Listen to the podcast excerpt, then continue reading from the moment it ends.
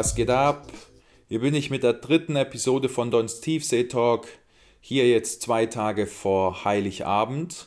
Und ich habe mir das spannende Thema Sack ohne Geschenke ausgesucht. Oder zumindest habe ich mein Thema so genannt.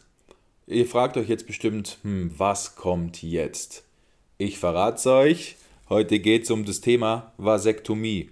Genau, ich habe mich nämlich vasektomieren lassen vom Urologen. Ich würde euch auch empfehlen, da zum Urologen zu gehen und das nicht irgendwie in Tschechien unterm Tisch machen zu lassen, nur um ein paar Euro zu sparen. Ähm, genau, ich habe das durchführen lassen, jetzt vor drei Monaten. Und ich muss sagen, was für eine geile Geschichte, für einen minimalen Eingriff und für ein bisschen Geld. Also wirklich eine geile Sache. Aber erstmal erkläre ich jetzt allen, die vielleicht nichts anfangen können äh, mit der Thematik, also was eine Vasektomie ist. Und zwar, eine Vasektomie ist das künstliche Unfruchtbarmachen des Mannes. Ich glaube, das beschreibt es eigentlich ganz gut. Da wird beim Mann quasi der Hodensack aufgeschnitten, dann werden die Samenleiter rausmanipuliert, so heißt es auf Ärztedeutsch, glaube ich. Ja, dann werden die durchtrennt, verödet, also mit so einer Art Lötkolben werden die dann verödet und zugenäht. Dann wird das Ganze wieder zurückgestopft, zugeklebt und dann muss man ein bisschen warten und dann kann man quasi pimpern, ohne dass man sich großartig über irgendwelche Kondome oder sonst irgendwas eine Platte machen muss. Die Entscheidung dazu, warum Vasektomie, war, weil wir einfach gesagt haben, okay, Pille auf gar keinen Fall. Also ich persönlich und aber auch meine Frau, wir finden das Verhüten mit der Pille eigentlich die absolute Vollkatastrophe, weil das Zusetzen dieser künstlichen Hormone einfach eine wahnsinnige große Scheiße auslöst im Frauenkörper, also zumindest meistens, und wir das einfach nicht mehr wollten. Das Benutzen von Kondomen, naja, brauche ich wahrscheinlich nichts dazu sagen, das ist auch eine absolute Vollkatastrophe. Und wenn man sich mal so mit dieser Vasektomie-Thematik auseinandersetzt, dann wird einem relativ schnell klar, okay, das ist wirklich nichts Aufwendiges, das ist nicht besonders teuer. Und ja, das ist auch also wirklich nichts Dramatisches. Risikotechnisch nahezu null.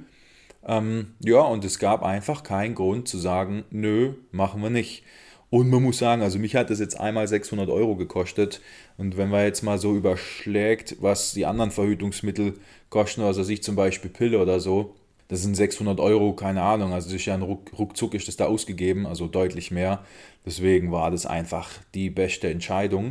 Und ich erzähle euch jetzt heute mal, wie das da so ablief und was da so los war, damit ihr euch da mal ein bisschen, vor allem die Männer, die vielleicht auch mit dem Gedanken spielen, äh, sich da ein bisschen reinfühlen können und vielleicht auch die Entscheidung treffen, gut, okay, mache ich auch Schnippschnapp, dann geht das Ganze richtig los.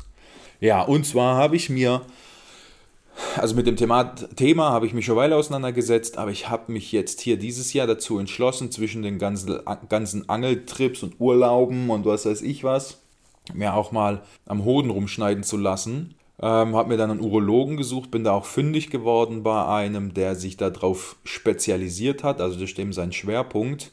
Und der hat schon, also das finde ich auch krass, wie viel Geld man damit verdienen kann. Vielleicht hätte ich doch in der Schule ein bisschen besser aufpassen sollen.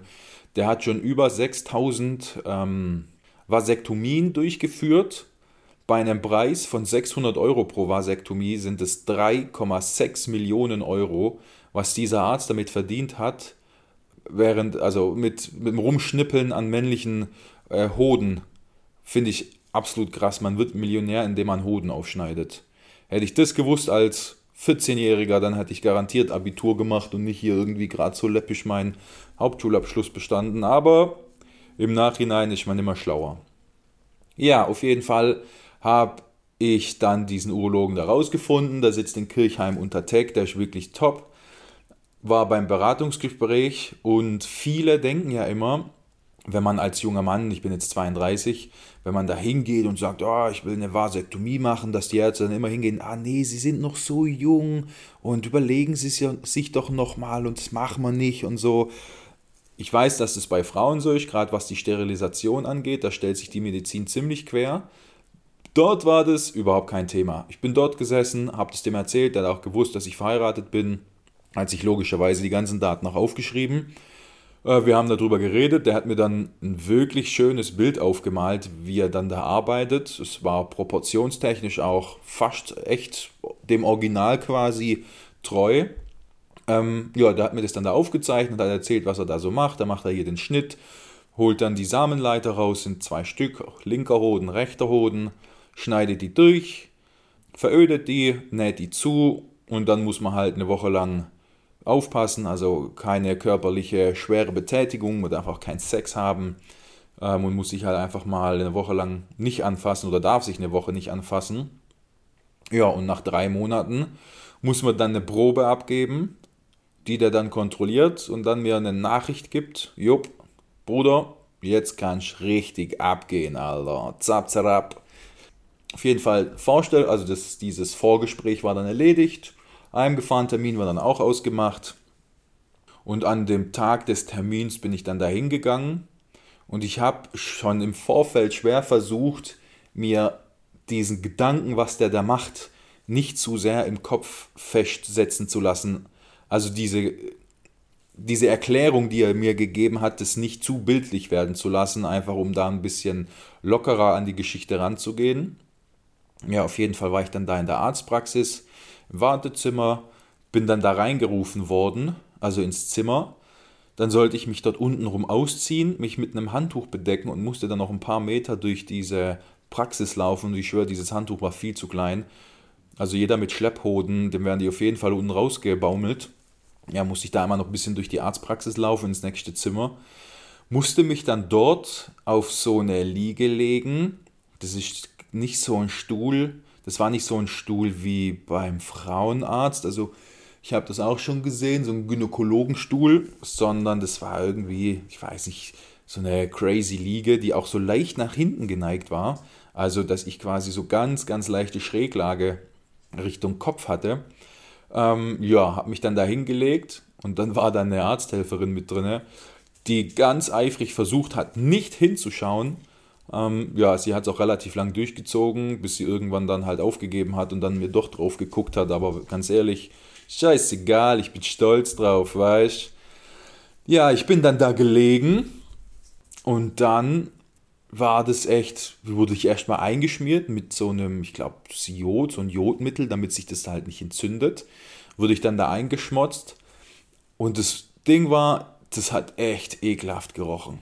Das war irgendwie, weiß ich nicht, nach was es richtig kann das nicht beschreiben, aber das ist mir dann schon irgendwie im Magen gelegen. Ja, nicht im Magen unbedingt, aber es war auf jeden Fall schon da. Bin dann dort gelegen.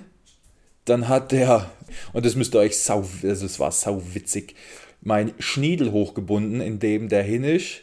Und das kennen, das kennt man nicht so ein klassisches Haargummi, sondern eins, das aus so Kunststoff besteht, so gekräuselt ist. Ja, ich glaube, ja, so kann man das nennen. Ähm, und da war noch so, ein, so, eine, so eine Schnur dran mit einem Clip. Und das hat er mir quasi einmal um meinen Schniedel gebunden ähm, und den Schniedel an meinem T-Shirt festgeklippt, dass der nicht bei der OP nach unten fällt. ja, das hat er dann gemacht. Und dann bin ich da gelegen, Alter, mit der 12 Richtung Himmel.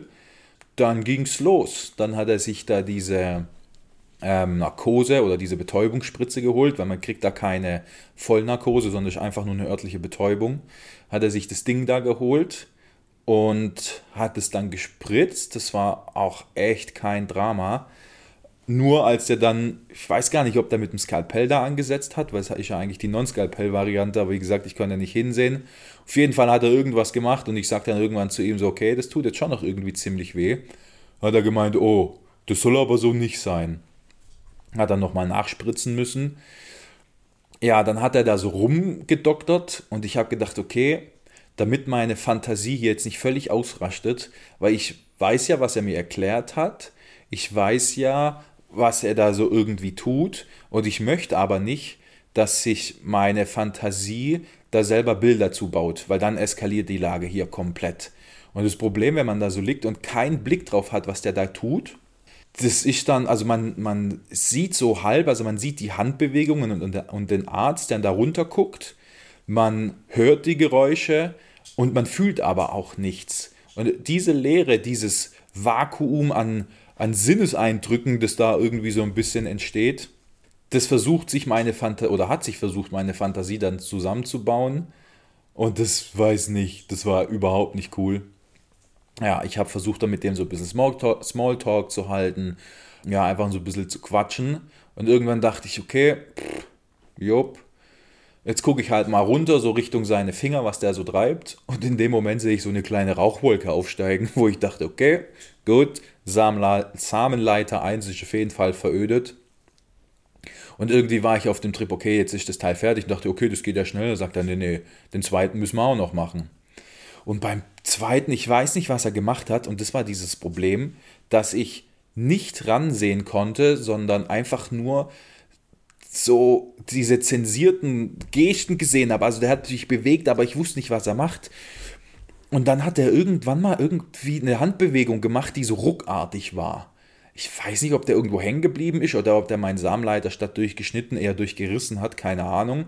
Auf jeden Fall, da dachte ich, ja, Alter, okay, krass, Mann. Das war jetzt echt irgendwie ein heftiger Move. Dann hat er das Ding da durchgeschnitten, fertig gemacht. Dann hat der ein Pflaster drüber geklebt, diese Verbindung gelöst, dass mein Schnapper dann auch wieder normal in der Gegend rumhängt. Bin aufgestanden, habe dieses viel zu knappe Handtuch um mich herum gewickelt und dann dachte ich so, okay, krass, hier fühlt sich irgendwas echt seltsam an.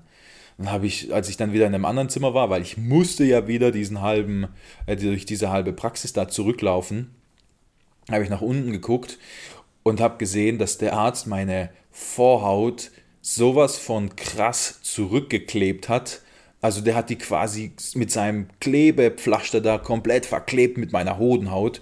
Das war völlig abnormal. Ähm, ja, also das war schon mal auch sau unangenehm, Part 1.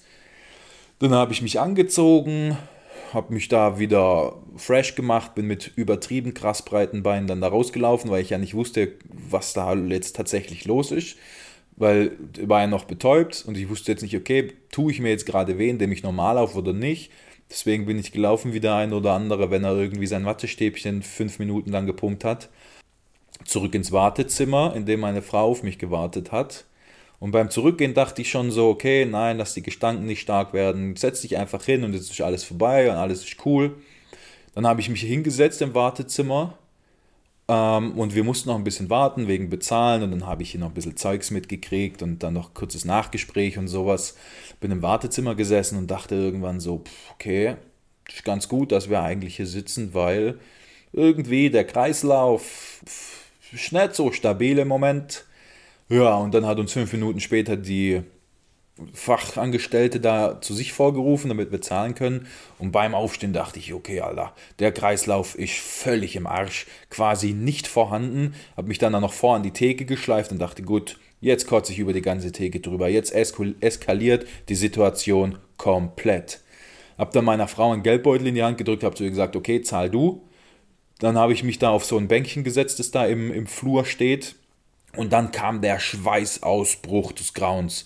Meine Schweißporen haben Schweißporen gebildet, um zu schwitzen. Innerhalb von 30 Sekunden war ich sowas von nass, das könnt ihr euch nicht vorstellen. Das war völlig geisteskrank. Ich bin da gesessen und war völlig hinüber. Die ganzen Leute übelst die Panik geschoben. Hey, geht's Ihnen gut? Was ist los? Ja, habe dann noch eine Apfelschorle gekriegt und habe die getrunken. Es ging dann irgendwie nach sieben, acht Minuten, war alles wieder im grünen Bereich. Aber da war kurz völlige Eskalation. Komplett. So, das war dann die Durchführung der Operation. Ich habe dann danach noch so ein Röhrchen mitgekriegt und noch so ein paar Hinweise, was weiß ich, gerade dieses sieben Tage lang kein Sex, sieben Tage lang keine körperliche Anstrengung und solche Sachen, einfach um das ein bisschen zu schonen und darauf aufzupassen. Ja, bin dann nach Hause gefahren und ich muss allen Männern sagen, die überlegen, sich das da vielleicht durch, also auch durchführen zu lassen. Oh, sorry, muss rülpsen. Das ist alles gar kein Stress, wirklich nicht. Äh, ich kann es jetzt nicht vergleichen mit irgendwas anderem, weil das so der erste Eingriff war, den ich hatte.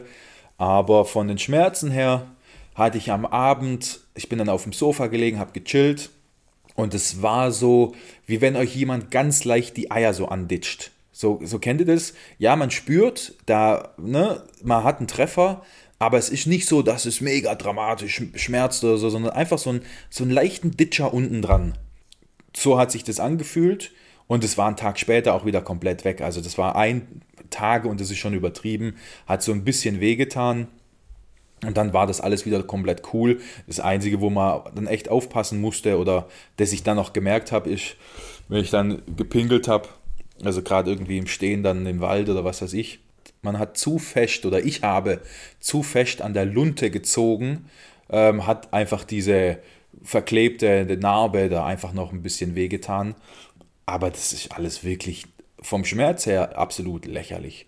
Deswegen kann ich das safe mit gutem Gewissen weiterempfehlen. Diese Vasektomie hat mich, ich weiß gar nicht, ob ich schon, doch, ich habe schon gesagt, die hat mich jetzt 600 Euro gekostet. Ein Eingriff, der wirklich, ihr müsst euch das vorstellen, vom, ich gehe vom Wartezimmer in diesen Umkleideraum, vom Umkleideraum in diesen OP-Raum, von der OP zurück wieder ins Wartezimmer, hat das Ganze, ich glaube, 18 Minuten gedauert. Also das war super schnell durchgeführt, das war rucki zucki das also wirklich easy.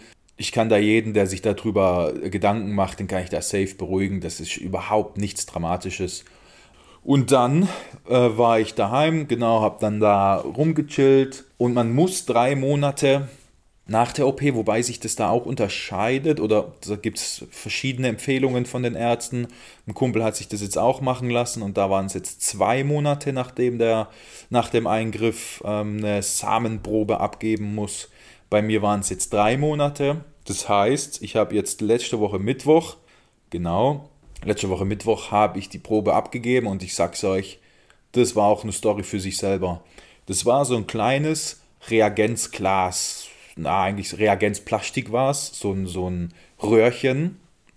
Ich habe mir das Ding angeguckt und habe mir überlegt, okay, Alter, wie soll das denn jetzt funktionieren? Also ich nehme das da jetzt mit und versuche, und mit Spaß hat das alles überhaupt nichts zu tun, das ist einfach nur part of the business, da seine Probe abgeben zu können. Habe das dann da mitgenommen und habe überlegt, wie stelle ich das jetzt an, dass mein Saft in diesem Röhrchen landet? Das muss ich ja jetzt irgendwie hinkriegen. Ja, habe mir dann die Zeit genommen und habe im Kopf mir einfach gesagt, ja, gut, das hat jetzt wirklich nichts mit Spaß zu tun, das muss einfach sein, mach einfach fertig, gib das Ding da ab und dann ist alles cool. So, jetzt bin ich da gestanden, habe die Arbeit, den Arbeitsschritt quasi begonnen, habe dann das Röhrchen bereitgelegt gehabt und irgendwann kommt ja der Zeitpunkt, wo man das Material auffangen muss. Ne, sonst bringt die ganze Kiste ja nichts. Ja, ich sag's euch, es hat nicht so gut funktioniert. Die Öffnung des Röhrchens war viel zu klein, das Zeug ist überall gelandet, das war verteilt überall. Im, also ein Drittel davon ist vielleicht im Röhrchen gelandet, wo ich dann dachte, okay, das wird hoffentlich reichen. Aber es war alles vollgesaut, komplett. Das Röhrchen außen, alles war voll. Und ich dachte, okay, das kann ich ja unmöglich dieser Arzthelferin da in die Hand drücken. Die haben da auch so meinen Namen mit meinem Geburtsdatum mit einem, auf eine Zettel geschrieben und haben das einfach mit einem Taser dahin geklebt. Und das war alles komplett voll. Und dachte, das kann ich, geht, das geht nicht, ich kann das so nicht abgeben. Habe das dann aber logischerweise dann abgeputzt, habe das sauber gemacht. Aber dieser Kleber da von diesem, von meinem Namen war schon richtig so angelöst und mit Feuchtigkeit vollgezogen und so. Und ich dachte, okay, das packe ich in Briefumschlag rein, gebe das ab, drücke das der Arzthelferin da in die Hand und verpiss mich wieder, dass die mein Gesicht dazu nicht sehen muss. So habe ich es auf jeden Fall gemacht. Ähm, bin dann da in die Praxis gefahren, habe das abgegeben und habe gedacht, okay, das, die haben bestimmt schon viel, viel schlimmere Sachen erlebt bei sich in der Praxis. Jetzt so dramatisch wird es jetzt auch nicht sein. Ja, und mir wurde, und das ist schon wieder irgendwie so ein Ding, das ist mein Leben, sowas passiert nur mir. Ähm, ich habe das dann abgegeben, habe dann gefragt, wie lange das dauert, bis ich mein Ergebnis bekomme. Die hat dann gemeint, dass das, also der Mittwochs haben die wohl immer ähm, OP-Termine, Donnerstag, guckt dann der Arzt drauf und dann kriege ich Donnerstagabend oder am Freitag spätestens äh, Bescheid. So, was ist passiert? Jetzt ist heute Montag, 14.23 Uhr. Heute Morgen habe ich angerufen. Genau, der Arzt ist krank geworden. Es hat noch keiner drauf geguckt. Die wissen nicht, wann der Arzt zurückkommt. Und ich sitze quasi da mit einer Ladung irgendwo in der Arztpraxis im Röhrchen rumschwimmend. Daheim denkst du so, okay, es wäre eigentlich jetzt echt mal in Ordnung, wenn ich Bescheid kriegen würde. Aber so wie mein Leben halt immer ist, sowas passiert nur mir, muss ich jetzt warten. Ich hoffe, dass ich dieses Jahr noch Bescheid bekomme. Und wenn nicht, ja, mein Gott, dann ist halt so. Aber danach geht die Sache dann richtig los. Ja, macht es. Das ist also an die Männer, die da irgendwie Angst hegen oder die das irgendwie nicht machen wollen, weil sie skeptisch sind oder weil die sich über die Risiken nicht im Klaren sind oder keine Ahnung was. Das ist alles eine tiefenentspannte Kiste. Wirklich. Das ist so von den Schmerzen so, eine so ein entspanntes Ding. Von der Dauer, wie gesagt, dieser ganze Eingriff waren, auch wenn es 19 oder auch wenn es 20 Minuten waren, dann war es lang. Also rein auf dem Tisch bin ich, glaube ich, 8 Minuten gelegen. Alles andere war hier mit Umziehen und Spritzen und was weiß ich was. Also alles eine ganz lockere Kiste, 600 Euro. Wenn man überlegt, wie viel wir für Angeltackle ausgeben oder für sonstigen Müll, äh, dann sind 600 Euro absolut in Ordnung. Und das hält einfach ein Leben lang. Man kann es sogar auch rückgängig machen. Refiltri, was weiß ich, was heißt es dann. Soll nicht so mega zuverlässig sein, aber theoretisch ist es zumindest mal möglich. Kostet aber dann, glaube ich, deutlich mehr. Kostet dann, glaube ich, also deutlich über 1000 Euro. Weiß aber gar nicht. Kommt nicht, also bei mir zumindest nicht in Frage. Aber wenn es dann doch jemanden gibt, ähm, der das rückgängig machen wollen würde, geht es. Weil wohl oft auch das Problem ist, dass der Mann sich da nicht selber für entscheidet, sondern dass man sich als Paar dafür entscheidet, dass der Mann eine Vasektomie durchführen lässt und das ist nicht gut. Ihr müsst euch im Klaren sein, das ist euer Körper und wenn das einmal durchgeschnitten ist, dann ist es eigentlich ziemlich safe, dass da einfach nichts mehr geht. Und wenn ihr euch dazu drängen lasst oder euch nicht selber dazu entscheidet, es durchführen zu lassen, dann ist das nicht, nicht, das ist einfach nicht cool. Entscheidet euch selber da dafür, das muss von euch kommen. Ähm, ihr als Mann müsst es entscheiden und dann könnt ihr das durchführen. Das ist wirklich eine tiefenentspannte Kiste. So, die Story zur Vasektomie hätte ich auch nicht gedacht, dass ich die mal auf Spotify, Spotify erzähle. Heute ist es so, Sack ohne Geschenke, ist der beste Sack, den es gibt. Ich wünsche euch jetzt super, super, super schöne Weihnachten. Habt eine gute Zeit Genießt die Zeit mit euren Lieben, genießt es, fahrt mal runter von eurem Alltagsstress, vergesst mal die Arbeit, vergesst mal den ganzen Kack, der um euch herum passiert. Chillt einfach eure Base, lasst euch beschenken und besauft euch mal ordentlich. Wenn ihr Fragen zum Thema Vasektomie habt, kein Thema, stellt mir die Fragen einfach auf Instagram. Äh, mein Name sieht ihr ja im, im Logo, also im Bild da vorne drin. Und ja, bewertet die Folge oder meinen Podcast mit 5 Sternen. Folgt mir sehr, sehr gerne, folgt mir auch auf Instagram. Ich würde jetzt sagen, schöne Weihnachten. Ich wünsche euch was und wir hören uns nächste Woche Freitag, gell? Macht's gut. Adieu. Ciao, ciao. Gülle, gülle.